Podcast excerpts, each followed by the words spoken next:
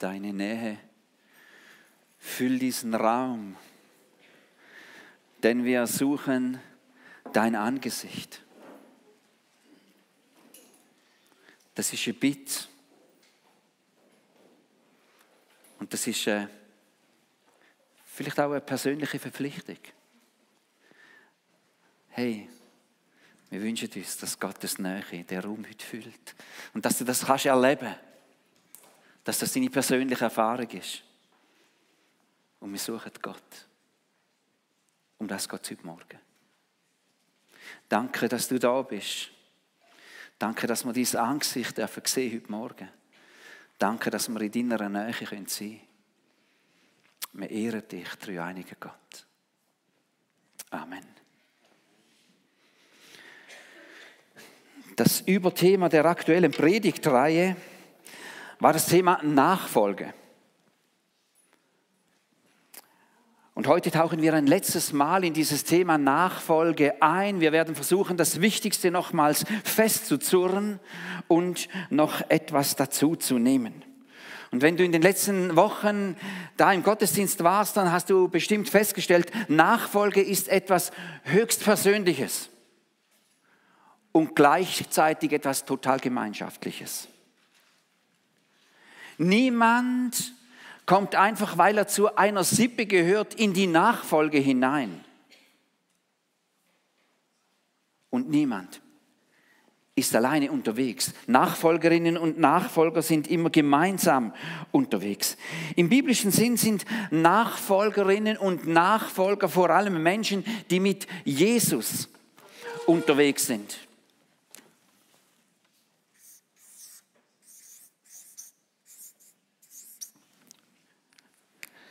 Ist kein Wunder, dass man den ersten Christen oder bevor man den Christen überhaupt Christen ge gesagt hat, gesagt hat, das sind diejenigen, die des Weges sind.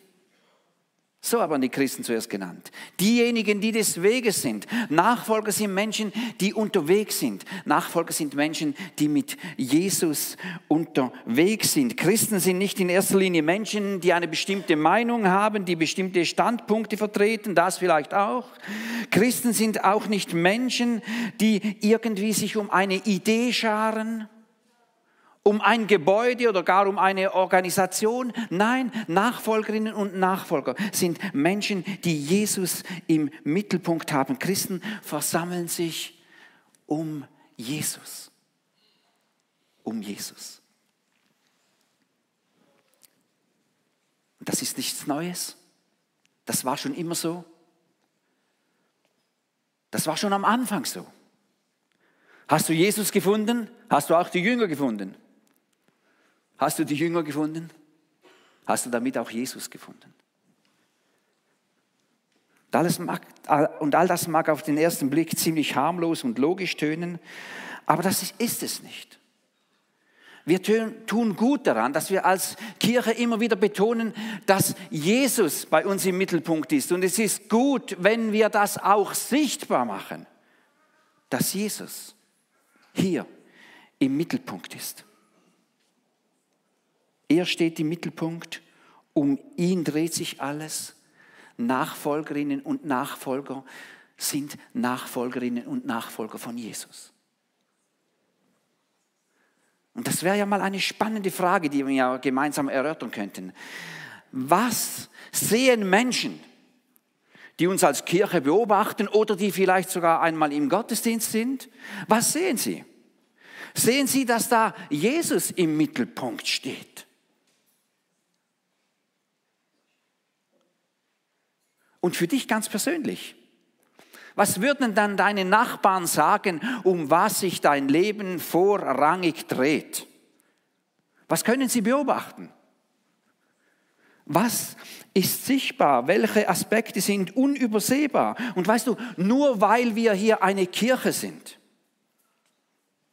und nur weil ich als Beruf Pfarrer bin und nur weil du einen Bibelvers im Eingang deines Hauses aufgehängt hast und vielleicht noch einen Kleber an dein Auto geklebt hast, heißt das noch lange nicht, dass Jesus im Mittelpunkt steht.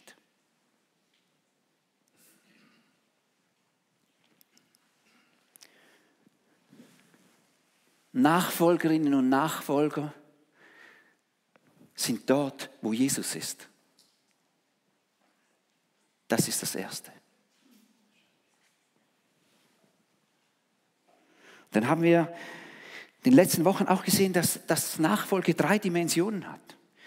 Die Dimension nach oben zu Gott hin, die Dimension nach innen zur Kirche hin und dann auch die Dimension nach außen zu Menschen hin, die noch keinen Bezug zu Glaube und Kirche und zu Jesus vor allem haben. Und diese drei Aspekte sind eigentlich äh, wie die drei Beine eines, äh, eines Dreibeinstuhls.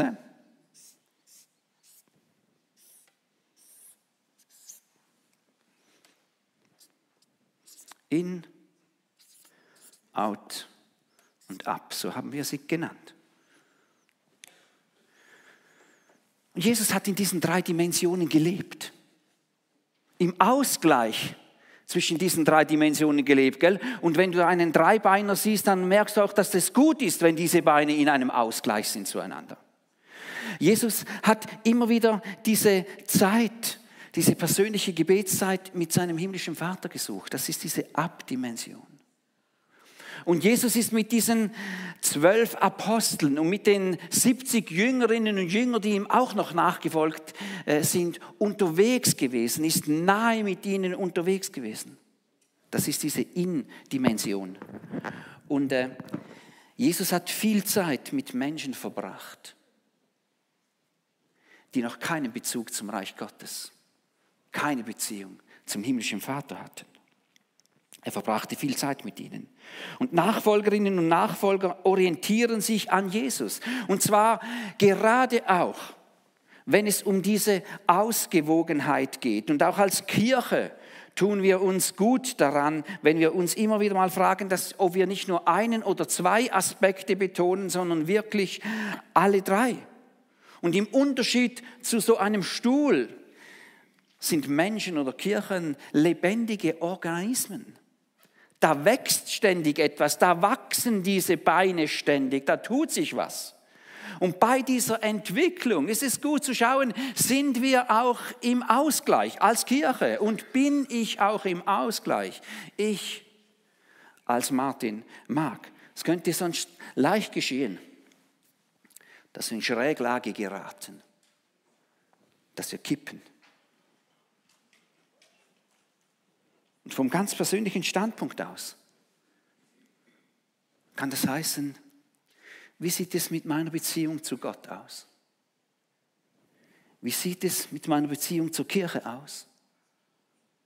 Und wie sieht es mit meinen Beziehungen zu denen aus, die den Glauben noch nicht mit mir teilen? Und versuche doch jetzt einmal für dich ganz persönlich dich zu fragen, wie sieht das bei mir aus? Wie sieht mein Bein aus, das diese Beziehung zu Jesus signalisiert? Wie lang ist das? Wie stabil ist das?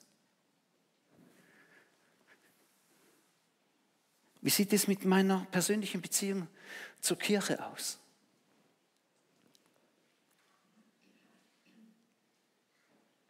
Es ist eine Sache, es gut mit Gott zu haben.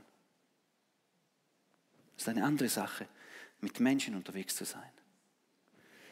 Und wie sieht es mit meinen Beziehungen zu Menschen aus, die den Glauben noch nicht mit mir teilen? Wie steht dein Dreibeiner an dieser Stelle?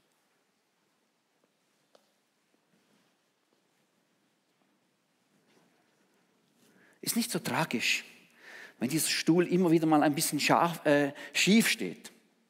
Bei der Kirche ist es so, ganz persönlich ist es so. Das wird bei der Entwicklung immer wieder so sein, wenn diese Beine wachsen. Dann, dann wird da immer wieder mal eine gewisse Schieflage äh, da sein. Das ist nicht so tragisch. Wichtig ist, dass man auf das Bein schaut, was gerade den anderen Beinen äh, sozusagen hinterherhinkt. Wir werden sonst als Kirche schnell zu einem bloßen Sozialverein, zu einem lärmigen Eventbetrieb, zu einem harmlosen Kuschelclub. Also halten wir einmal fest. Bei Nachfolge steht Jesus im Mittelpunkt. Und bei Nachfolge geht es um diese drei Dimensionen. Und heute fügen wir dem noch ein letztes und drittes Element dazu und Josia hat es schon angetönt. Dieses Jetzt.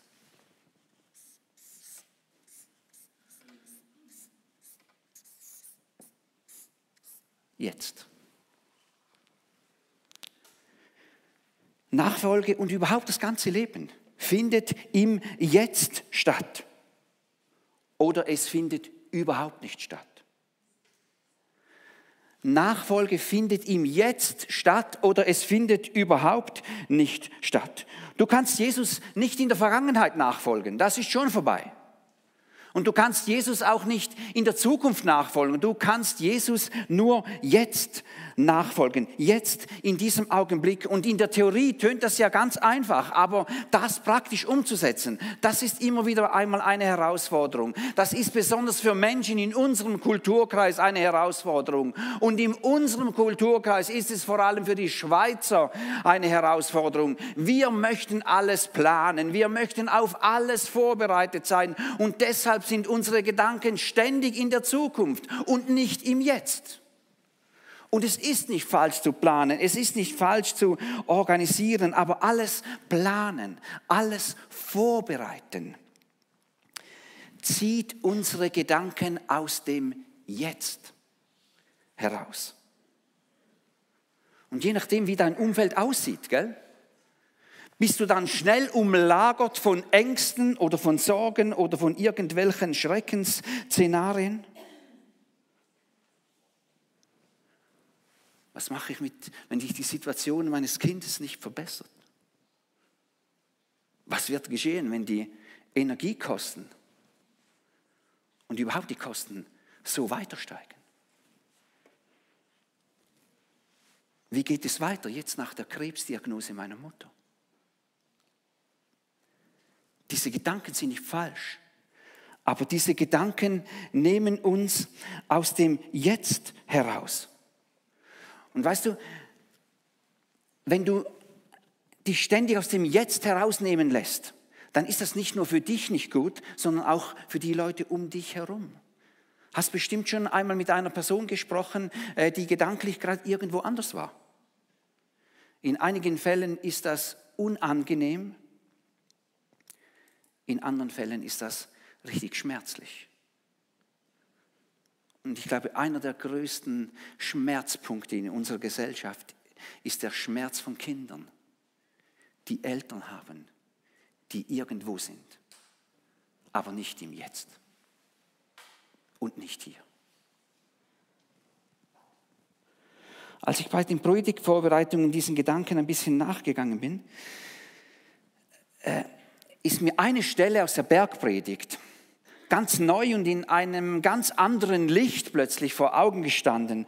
Und ich meine die Stelle in Matthäus 6, Vers 25 bis 34. Schlag doch deine Bibel auf, äh, nimm dein Handy hervor, wenn du da eine Bibel drauf hast. Matthäus 6, Vers 25 bis 34. Ich kann nicht alles lesen heute Morgen, aber du kannst das ja selber in deiner Bibel äh, nachlesen, wie der komplette Text heißt. Dort heißt es, Macht euch keine Sorgen um das, was ihr an Essen und Trinken zum Leben und an Kleidung für euren Körper braucht. Ist das Leben nicht wichtiger als die Nahrung und ist der Körper nicht wichtiger als die Kleidung? Wer von euch kann dadurch, dass er sich Sorgen macht, sein Leben auch nur um eine einzige Stunde verlängern? Macht euch also keine Sorgen. Fragt nicht, was sollen wir essen, was sollen wir trinken, was sollen wir anziehen, denn um diese Dinge, denn um diese Dinge geht es den Menschen, die Gott nicht kennen. Euer Vater im Himmel aber weiß, dass ihr das alles braucht. Es soll euch zuerst um Gottes Reich, um Gottes Gerechtigkeit gehen, dann wird euch das Übrige alles dazugegeben. Macht euch keine Sorgen um den nächsten Tag.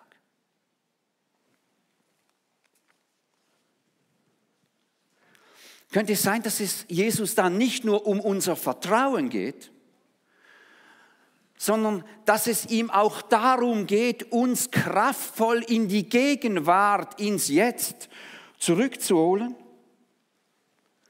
Weißt du, Sorgen haben eine eigene Mechanik.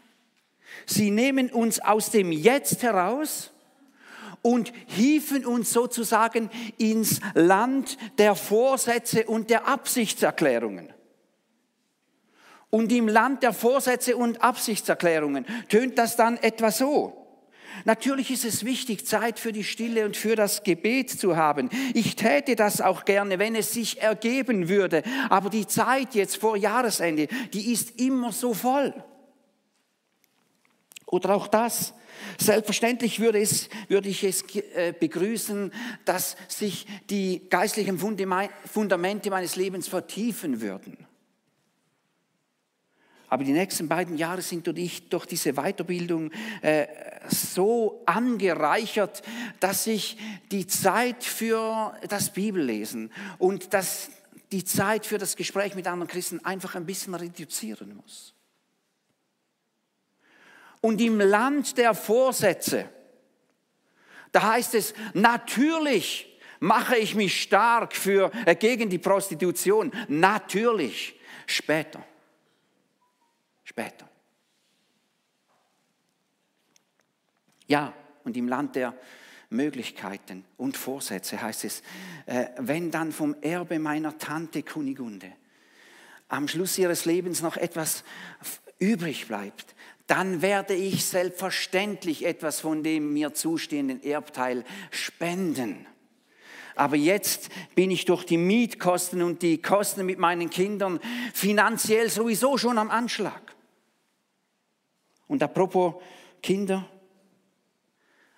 wenn einige Erwachsene sich Zeit nehmen würden, den Kindern zu erklären, wie Nachfolge ganz praktisch aussieht, dann würde ich das außerordentlich begrüßen. Aber die wenige Freizeit, die ich habe, die brauche ich einfach für mich selber. Ich kann nicht Teenager lieben, wenn ich schon kaum Zeit habe. Äh, mich selbst zu lieben. Äh, nächsten Sommer sollte es mit meiner Arbeitsstelle wieder besser gehen und da kann man mich gerne anfragen. Jörg Albrecht schreibt in einem seiner Bücher, das Buch, was mir Ruth ausgelehnt hat, vielen Dank. Die Strategie der Absichtserklärungen ist eine mächtige Strategie, die das Gute verhindert und die Gegenwart vermeidet. Die Strategie der Absichtserklärungen ist eine mächtige Strategie, die das Gute verhindert und die Gegenwart vermeidet. Wenn Jesus uns einlädt, unsere Sorgen loszulassen. Und zwar nicht die Sorgen um ein paar Nebensächlichkeiten wie der neueste Kratz in meinem Auto, sondern die Sorge um Essen, Trinken und Kleidung. Dann ist das vor allem auch eine Einladung, hier und jetzt und in der Gegenwart zu leben und dort anzukommen. In der Gegenwart wird Nachfolge von der Möglichkeit zur Realität. Jetzt, jetzt, jetzt kannst du dich öffnen für das Reden des Heiligen Geistes. Jetzt kannst du sagen, himmlischer Vater, schenke mir heute Morgen ein Wort, ein Bild, einen Gedanken. Um das kannst du ihn jetzt bitten. Jetzt kannst du die geistliche Tatsache in dein Herz hineinsickern lassen, dass wir uns keine Sorgen machen müssen. Jetzt. Und jetzt kannst du dich entscheiden, das, was dir Gott schon lange aufs Herz gelegt hat, aus der Kiste, aus der Möglichkeitskiste herauszufischen. Jetzt. Und jetzt kannst du den Entschluss fassen, das Risiko auf dich zu nehmen und dich tatsächlich zuerst um Gott und sein Reich zu kümmern und darauf zu vertrauen, dass er sich um den Rest sorgen wird. Und weißt du, ganz egal, wie klein oder wie herausfordernd du diese Schritte einschätzt. Es ist immer die Möglichkeit, jetzt den Schritt zu tun, der jetzt dran ist. Ich zweifle keinen Moment, dass dir Gott immer wieder mal große Träume aufs Herz legen wird. Und ich bin mir ganz, ganz sicher, dass Gott sich darüber freut, wenn du Pläne machst. Und er liebt es, dir beim Abwägen und Berechnen zuzusehen. Ich glaube, Gott hat da manchmal ein Schmunzeln auf dem Gesicht und vielleicht manchmal auch ein Grinsen, gell? Oh, der Simon ist wieder am Planen. Oh.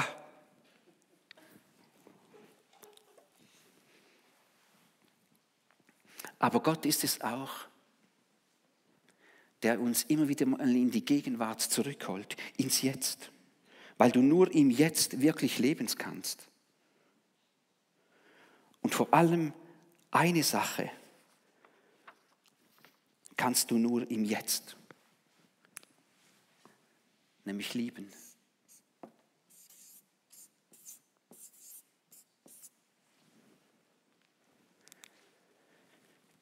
Egal ob es die Liebe zu Gott ist, egal ob es die Liebe zu den Menschen ist, Liebe geht immer nur im Jetzt.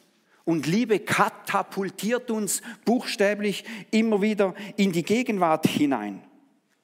Hast du schon einmal Verliebten zugeschaut? Man sagt ja von Verliebten, äh, dass sie da irgendwo äh, äh, auf Wolke 7 schweben, irgendwo.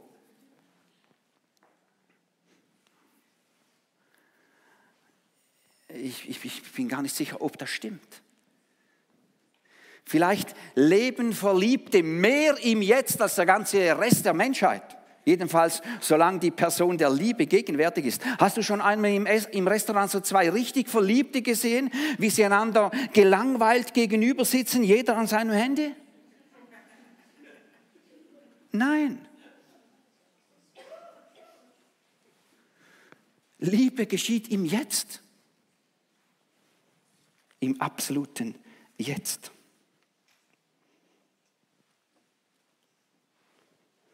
Nach dem Wichtigsten gefragt.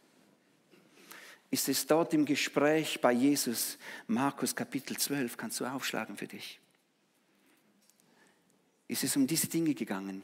Liebe Gott von ganzem Herzen, mit deiner ganzen Seele oder auch mit deiner ganzen Hingabe, mit deinem ganzen Verstand und mit deiner ganzen Kraft.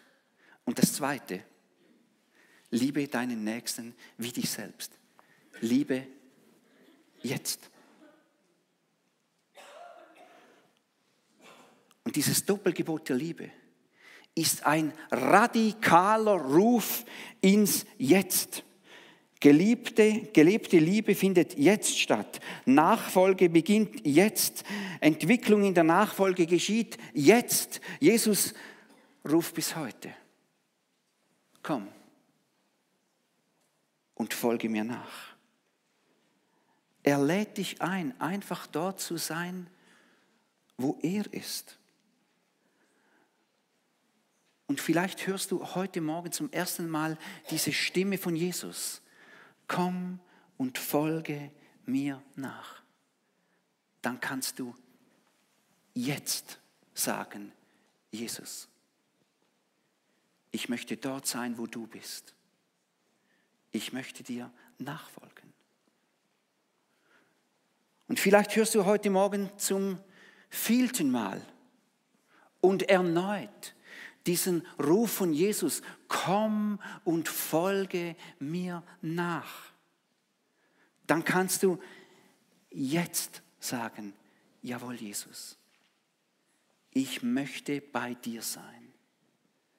Jesus, ich möchte dort sein, wo du bist. Jesus, ich möchte dir nachfolgen. Und manchmal spricht Jesus diese Worte nur ganz leise aus fast überhörbar. Komm und folge mir nach. Und manchmal ruft Jesus diese Worte richtig heraus. komm, folge mir nach.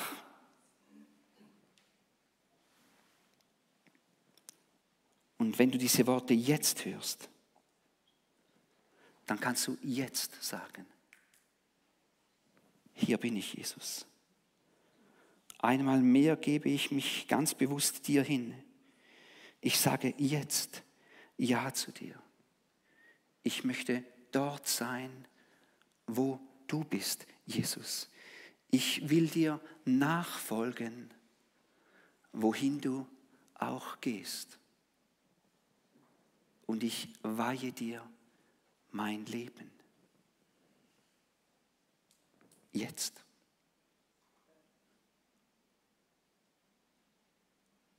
Und vielleicht fängt alles damit an, dass du dieses Bild jetzt in dein Herzen fotografierst und abspeicherst. Ich liebe Jesus. Jetzt. Wir beten miteinander.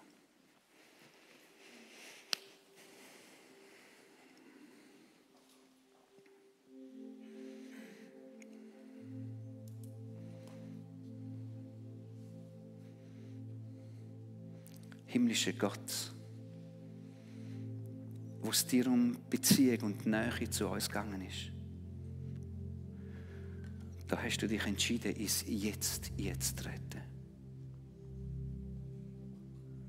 Da bist du nicht bei Vorsätzen und irgendwelchen Ideen geblieben, sondern da hast du uns im Jetzt geliebt, bist im Jetzt gestorben, bist im Jetzt auferstanden. Und bevor wir uns selber kennt haben, hast du uns schon kennt und hast uns entschieden, uns zu lieben. Hast dich entschieden, mich zu lieben. Jesus, jetzt will ich sagen, ich will dich lieben von ganzem Herzen. Ich will dich lieben mit ganzer Hingabe. Ich will dich lieben mit meinem ganzen Verstand und mit meiner ganzen Kraft. Und jetzt will ich sagen, Jesus, ich möchte die Menschen, wo du mich zu ihnen angestellt hast, lieben. Jetzt.